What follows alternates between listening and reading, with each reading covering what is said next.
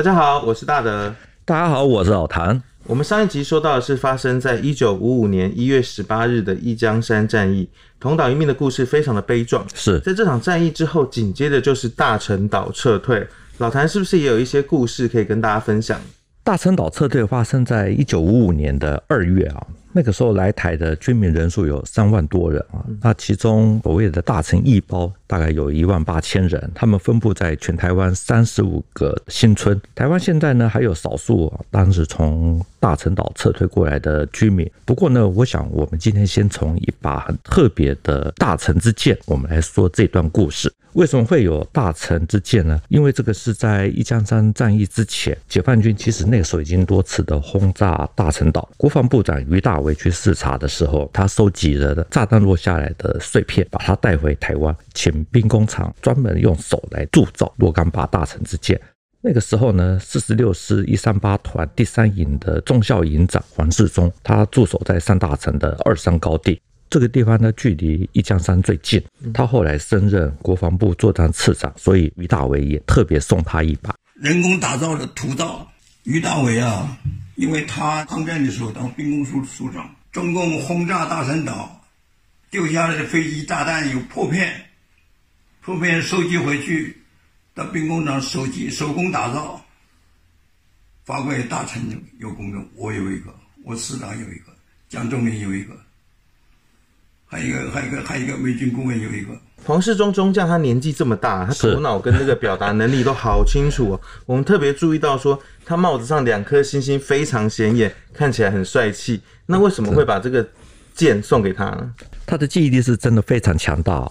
黄中将他说，他驻守在岛上的二三高地，是奉命完成爆破指挥所还有雷达站的任务之后，他是最后一位大陈岛就是掩护部队撤离的指挥官，是在二月十四日才抵达基隆港，所以于大维对他的印象很深刻。那至于那个时候这把大陈之剑到底做了几把啊，他并不清楚，估计数量是非常的少，不多就是了。还有这个。呃，美军解放撤退第七舰队有个什么人？有有有，他发他发几把我不不太清楚，对，这样照的对，一个这样照吧，对。所以是真的有这把剑，而且老谭应该也有看到，你有没有趁机就是摸两下这样？机会难得，当然一定要摸一下哈，还握了。我们看影片啊，其实可以发现哈，以前很有名的金门菜刀，他们用炮弹的弹壳来铸造，都是呈现钢铁的材质。那这把大陈之剑呢，它呈现的是铜的色泽，所以那个时候收集的炮弹弹壳啊，应该是属于有铜的材料。这个铜壳的材质是挺有意思的哈，以后有机会请老谭再帮大家科普一下。那黄将军在影片里面提到了说，这个大陈岛曾经遭到轰炸，对，那当时的背景大概是怎么样？韩战结束，大陆。把六十万大军由韩国的战场撤离到东南沿海，预备对大陈岛啊还有金马地区展开攻势。大陈呢，它是位于浙江省沿海。一九五四年，国共就已经多次的发生了空战。国军这边因为那个时候它的喷射机的航程不足啊，没有办法有效的支援大陈地区，所以局势就逐渐恶化。史政局呢以前出版过一本《大陈转进与炮轰还起》这本书，它里面提到，他说空军的 F 四期飞到大城，因为油料有限，所以顶多只能在大城附近滞空十几分钟，就必须要掉头飞回台北桃园。米格十五呢，因为有地利之便，根本不用缠斗，他只要等到你油料耗尽了，准备要飞回去的时候，他再开始高速追击，所以国军非常的难打。到了九月三日呢，解放军对金门发动了大规模的炮战，也就是很有名的九三炮战，引发了第一次的台海危机。十一月一日，有十多架的米格十五掩护了十三架次的轰炸机，开始首次的轰炸大陈岛。十一月十四日呢，在大陈岛驻守的太平号，是很有名的一艘，我们以前有稍微讲过，它遭解放军的一列快艇给击没了。国军呢，在大陈地区的战斗力呢，就迅速萎缩，因为你没有制空权，也没有制海权，就只能固守而已。这样听起来，大陈岛应该是被总共被轰炸过好几轮。这个是大陈岛所有居民的共同记忆啊。以前我去永和吃过，有一家很有名的馆子，叫做张小娥江浙小馆。老板娘呢，今年应该是八十多岁了，因为那个时候去吃的时候，她说她已经做了快要四十年。她说呢，她是十四岁来到台湾，当时大陈岛没有什么汽车，他们到了台湾以后就被分发到宜兰的罗东。到时候晚上听到汽车的声音，她妈妈都以为是飞机来了，就吓得赶快要躲起来。这一半警报一响，我们又。又跑，那真的日子很不安定。随着他真的回到到台湾，那个车子的心以为是飞机来了。又，所以这个战争之后的那种创伤症候群，其实对他们来讲影响是很大的。是，没有错，轰炸其实是非常的可怕。根据樊世忠将军的说法，第一次解放军进行轰炸的时候，其实大臣的死伤是很多的。嗯，炸弹下来了，有的掉到海里面，有的掉到岸上。那一江山同时也丢，我们也丢呃连续炸了差不多将近三个礼拜。那，第一次轰炸那就伤亡很大，那就是海军海军伤亡最大了。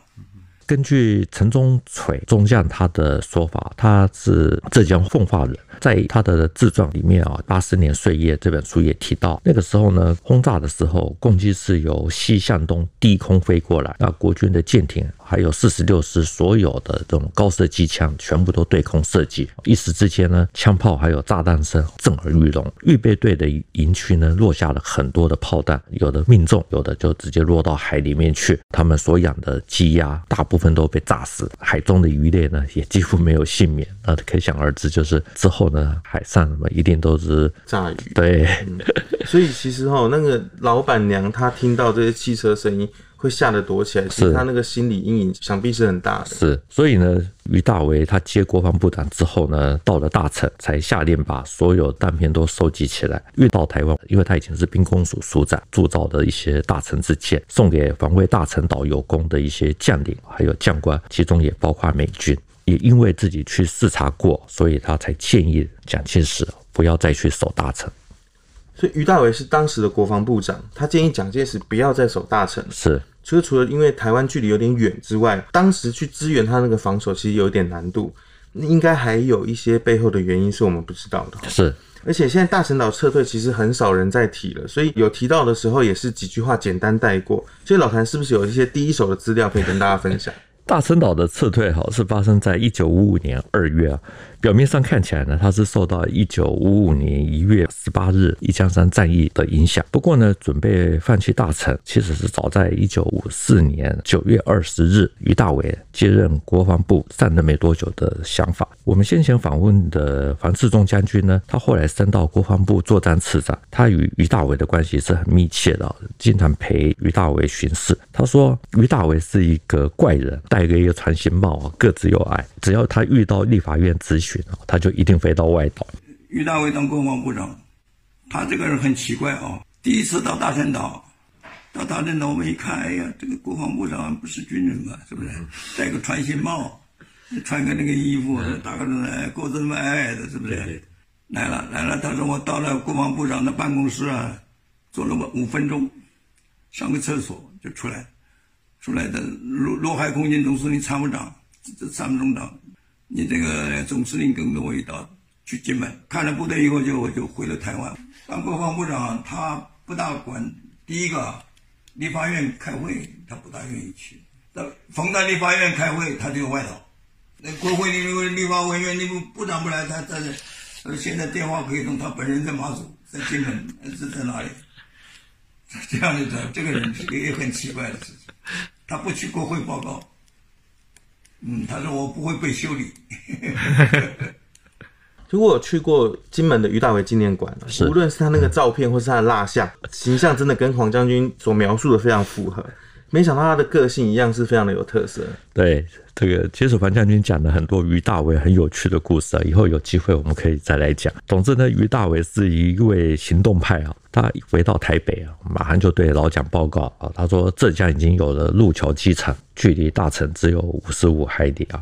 台湾的桃园空军基地呢，距离大城是两百二十海里。国军的次音速的 F 四七，对岸是超音速的米格十五，一起飞就到大城。没有空优，你海军就一定会被炸。海军瘫痪的，那大城就会窒息。我们过去讲了很多的有关于老蒋喜欢要人死守的这种故事啊，所以呢，老蒋不会立刻就答应或听进去。那于大伟呢，于是在九月二十四日约见了美军顾问团的团长啊，这很有名的蔡氏少将，商讨对策。之后呢，在十月二十日，于大为又搭乘了空军第五联队作战科长冈保普上校他所驾驶的 RT 三三，直接飞到大陆沿海进行征召，直接到空军桃园机场那个中队，找到冈保普那个飞行员，对，开的这个空军的这个 T 一级级的飞机啊，就是征召可以照相的那个飞机，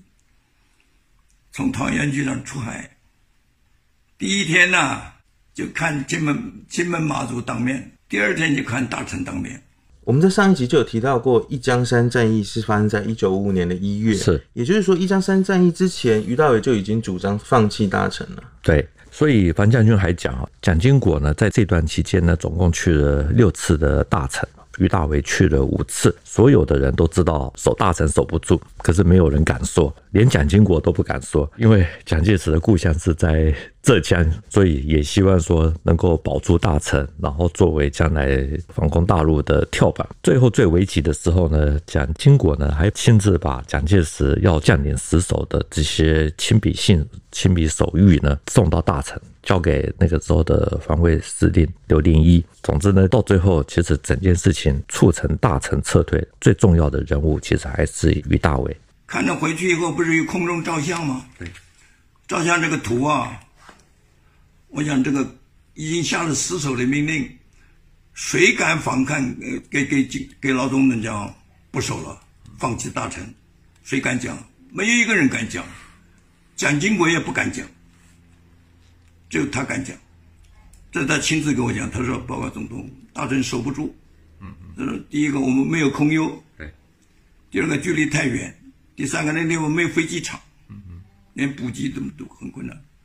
这么这打来啊，既不能守，又不能退，退也退不掉，必须这些都将来都会都会死在太平洋。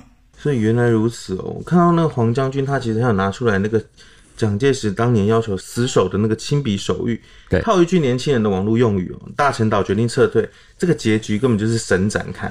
这是一个很复杂的问题啊，不过也很好理解啊，因为我们前面说一江山的陷落不在于岛上的反攻救国军啊，第四大队它的战斗力到底行不行，而是在于说没有制空权就没有制海权，其实是什么都做不了。前面我们刚刚提到的陈中锤中将。他是后来升到总统府侍卫室少将副侍卫长，在他的书里面，他提到说，本来那个时候有计划要派四十六师一三六团的副团长文伟上校带第三营去增援，结果气候不佳，再加上没有海空支援，真的就只能看着一江山陷落。因为一江山陷落之后呢，国军很明白哦，就根本已经守不住了。那四十六师有将近一万人，马上就变成了海上孤军，又没有运补。又没办法撤退，就算你想学毛泽东很有名的对进战略，突击温州湾做最后一搏，也没有机会，因为你也没有船。由于美国一开始呢，在大陈岛本来是由西方公司定位为是一个攻击基地，但是并不负责防守，所以呢，美国不愿意介入援助。最后迫于形势，蒋介石才接受了美国总统艾森豪他所提出来的大城撤退建议，并且在一九五五年的二月七日发表声明说，撤退大城军民集中兵力要来巩固台澎金马。不过，喜欢要人死守的蒋介石那个时候对外宣称还要在南极岛继续的坚持下去。不过，到了二月二十四日，南极岛的居民啊，还有守军也全部都撤离到台湾。所以，其实。看起来美国建议撤退，他除了美国不想要介入这个所谓的外岛防务之外，于大伟的建议其实他还是有产生一定的作用。对，那讲到这一段呢，其实黄世忠将军哈，他是非常有感的。他说，在一九五四年十一月一日，大陈岛第一次遭到轰炸，那天炸完了，岛上的美军顾问呢，其实就立刻奉命撤退。哎，我说你怎么走啊？他说有有飞机来接他们起来，因为他手上带的有枪。他说我给你留一个纪念品给你了，一块钱，一块那个我们的袁袁袁大头，那个那个钱上面有个洞，他说没有时间了，他说他可以把这个一块钱丢上去，嘣，打个洞送人去。所以黄世忠将军的故事，他都真的很有趣哦。是美军顾问团走了之后，老蒋对这个大陈岛的态度应该就会更明确了。十一月一日啊，解放军轰炸第一天，美军顾问就走了。态度其实就已经很明显了，那老蒋应该也知道，那只是他以他的个性而言，不会那么轻易的放弃。等到一江山陷落，虽然说那个时候报纸的宣传说要同岛一命，就是要为一江山复仇，可是呢，当美国提出建议的时候，这个时候老蒋也就顺势接球。讲到这里啊，我们顺便附带一提，我们前一集啊，因为讲的是一江山，提到说那个时候解放军是在元月十八日展开进攻。大陆的说法是十九日，其实战斗就结束了。那台湾的说法是守了三天。那我们那个时候并没有刻意的在到底守了一天还是三天，在这方面做一些讨论。啊，只有提到说，感觉上这个所谓的三天应该是有刻意的被延长。不过呢，因为今天既然提到了俞大维的大陈之见，也提到那个时候在上大陈二山高地的黄世忠将军，就是以他为主角，所以我们根据他的说法呢。其实那个时候真正就只有打了一天而已。这个一江山呢是七百多个人，报纸上面登出经过三天就就占领就亡，其实啊一天就一天就解决了，我就听不到枪响了，那个里面噼里啪啦啪，那是清扫战场啊。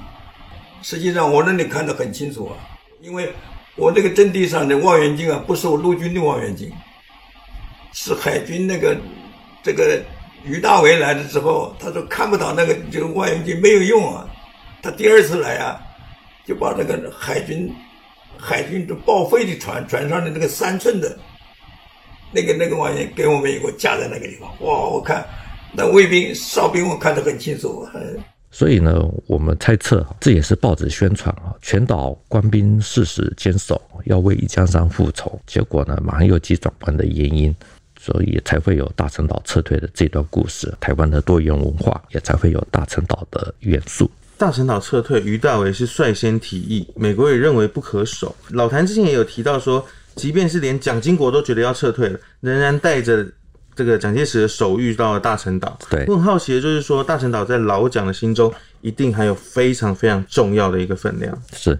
蒋介石他的故乡是在浙江省啊，所以他当然也会希望说能够由大陈岛来作为跳板进行反攻。反正，在最危急的时候呢，蒋介石那时候还写了一封信要给刘连一，后来做了调查局局长的沈志愿，还有福星等人啊，说这次的浙海战役呢，成败关键在于大陈，如果能够死守确保。那么就可以转入为荣，国际观感也会改变。而在这个危急存亡之秋呢，应该要先做到尽其在我，还有求之在战。在元月二十三日那天呢，四十六师所有的全体官兵呢，就歃血宣誓与阵地共存亡。每次战争进行到这种时刻，人们总是会一方面佩服就英勇无畏的这些官兵，是另外一方面呢，也会觉得说像这样子的。悲壮的气氛是不是有一种宣传战的效果？这个是在战争时期啊，必须不得不做的。那对于这段呢，黄将军特别有感。他说那个时候他们一天就搞定了啊，有的老兵呢，哦，有些有些老老兵很可爱，啪一刀跪下去，就盖个大印，在膀子上签书，与阵地共存亡，反攻抗俄，刺青呢，自己搞的。那老兵反正回不了家，是不是？那就只有反攻大陆最才有希望。所以呢，那个时候我们还可以看得到，就是除了报纸在报道前线大陈岛上的官兵啊，他们在宣誓效忠，那还有呢，台湾本岛也在进行所谓的动员，鼓励青年从军。像这样无情的战争，都会让人家有一种苍凉悲怆的感觉。战士们当时的希望，其实也就是在寄托能够再重新打回去他们的家乡。对。所以呢，这也是我们在看一江山战役的时候，还有大陈岛撤退的时候，那个时候上演的同岛一命啊，都有他自己独特的历史背景。黄世忠将军才说哦，他们那个时候都还没有成家，整个团只有蒋仲林一个，也就是后来做了国防部长的蒋仲林，在台湾有老婆和小孩，所以在。他们全部都动员宣誓死守之后呢，他就把薪水交给蒋仲林寄回台湾。他说：“如果我幸存，那钱再还给我，因为他还要娶妻。那如果不幸阵亡了，这笔钱呢，就给你作为你小孩的教育费用。”那后来呢，黄世忠娶了同为军人的妻子陆素贞，蒋仲林呢就成为黄世忠婚礼上的介绍人。一个全团官兵只有一个蒋仲林，后来当国防部长，只有他有太太，后来当营长啊。那失手那怎么办呢？我们都有钱了，那个钱是票子，那个时候一个月几九十块，嗯，加起来有两三年的钱也不少。我那那个阵地，第一个没有老百姓，第二个没有商店，嗯，出太阳的这票子也没没有保没有保险柜，也没有银行，没有邮局，放哪里啊？一个小包包，晚上睡觉枕头底下。后来放久了以后不对了，那票子发霉，发霉怎么办？那出太阳，就船里拿那个晒一晒。像基层老兵这样用刀一划，是爽快的以血为誓。那军官也把自己的薪水都捐出来了，这样眼看着就是要决一死战了。当然，最后是没有发生哈，因为在于大伟的不断力劝之下，还有再加上美国愿意派第七舰队来协助撤退，所以整个结局是转弯的。于大伟呢，他是在元月二十七日，他来到了大陈，带来了执行撤退的金刚计划。紧接着呢，蒋经国呢，他在元月三十日也来了，他。却带着蒋介石的手令呢，要将领呢不要心存撤退的念头，还说撤守大城是国军的耻辱。可是为了便于作战呢，应该要先彻底居民。当时可能很多军人呢也会觉得有点矛盾。对对对，总之呢，撤退是在二月七日黎明呢正式的展开。陈中锤呢，在他的书里面提到，他说美国的舰队呢，在大城前方的海域呢，部署了一个半月型的保护网，掩护大城军民啊开始撤退。那这支庞大的舰队呢，包括了六艘的航空母舰，总共有一百三十二艘的各种军舰。入夜的时候呢，舰艇灯火通明。陈中锤说，这个是明目张胆的军事行动。哦，想必一定有示威作用。总之呢，在整个撤退的过程，并没有发生太多的这种意外啊。撤退行动呢，是先从居民开始，然后是军人，最后呢，撤出了国军一万多人啊。岛上的防空救国军四千五百多人，平民有一万八千多人，还有其他部分的军需物资。那带不走的呢，就用炸药把它给炸掉。我们看蒋介石过去在大陆作战的时候，面临到这种情形啊，经常是使用焦土政策。所以呢，那个时候大陈岛到处都是放炸药，能破坏的几乎都炸光了。二月十三日的中央日报就直接说，经过爆炸焚烧，大陈已成死岛，只剩下窜来窜去、跑来跑去的老鼠，变成了主人翁。这一段过程，后来做到海军总司令的刘光凯，在他的《刘光凯将军报国忆往》啊这本书里面有详细的记录，有兴趣的朋友可以自己找来看一下。像这样的焦土作业完成之后，大陈岛上面真的就变成一片废墟了。是，估计连老鼠我觉得都很难生存。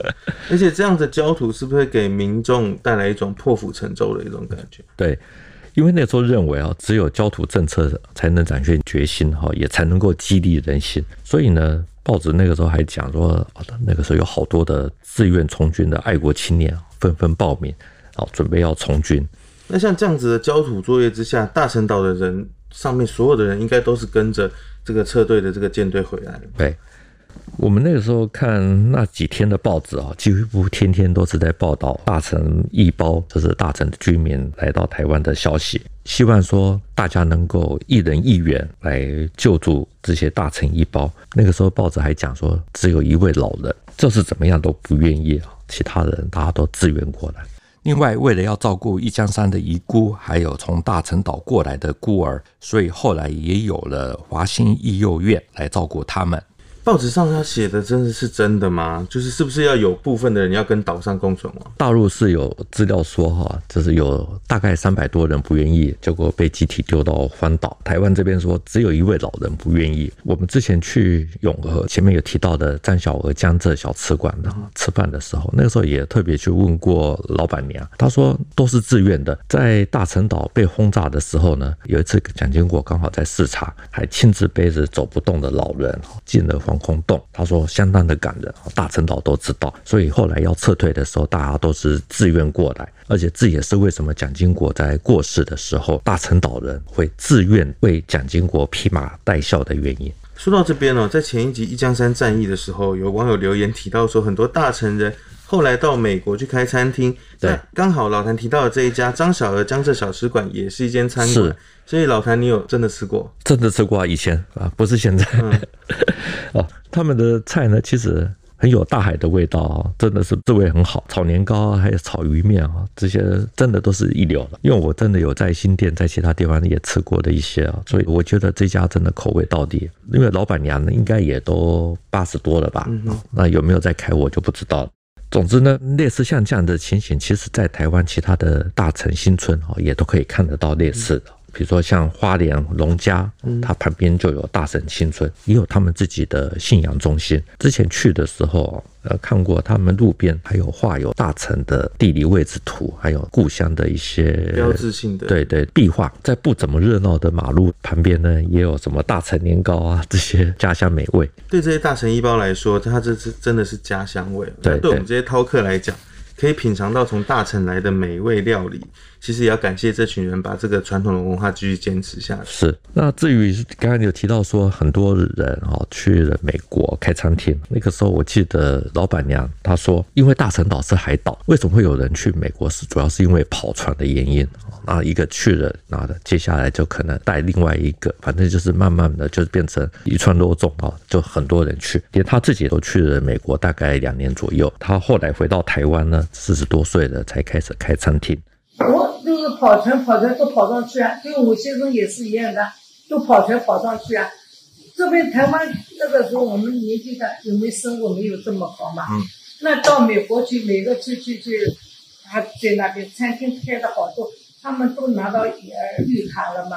他说，以前他年轻的时候，妈妈在杀生鱼的时候，他都不愿意去做，因为觉得太臭了。等到自己开的餐厅，生意越来越好，最多的时候一天要杀到两百斤的生鱼。那这些生鱼呢，处理好了以后呢，就晒在永和新店溪的堤防。嗯这让我想到，我十多年前去马祖采访的时候，在南竿也有买鱼面。是，那附近呢，其实也有很多，像在北竿秦壁村那边也有晒鱼干啊什么的。我当时哦，就买了一大包的那个鱼面，因为从来没有吃过。它那个 Q 弹，那个面那个 Q Q 弹的口感，真让我一辈子都忘不掉。难怪你的身材。那因为时间的关系呢，我们这集就先讲到这里。我们前一集说一江山是一江山版的同岛一命，那如果说这一集说的这个大陈岛撤退，其实也就是大陈的同岛一命。谭兵读。新闻与历史的汇流处，军事是故事的主战场，只取一瓢饮，结合军事历史跟人文的节目，喜欢的话赶快订阅我们的频道。如果有些建议的话，也欢迎在底下留言。谢谢大家，我们下次见，拜拜，拜拜。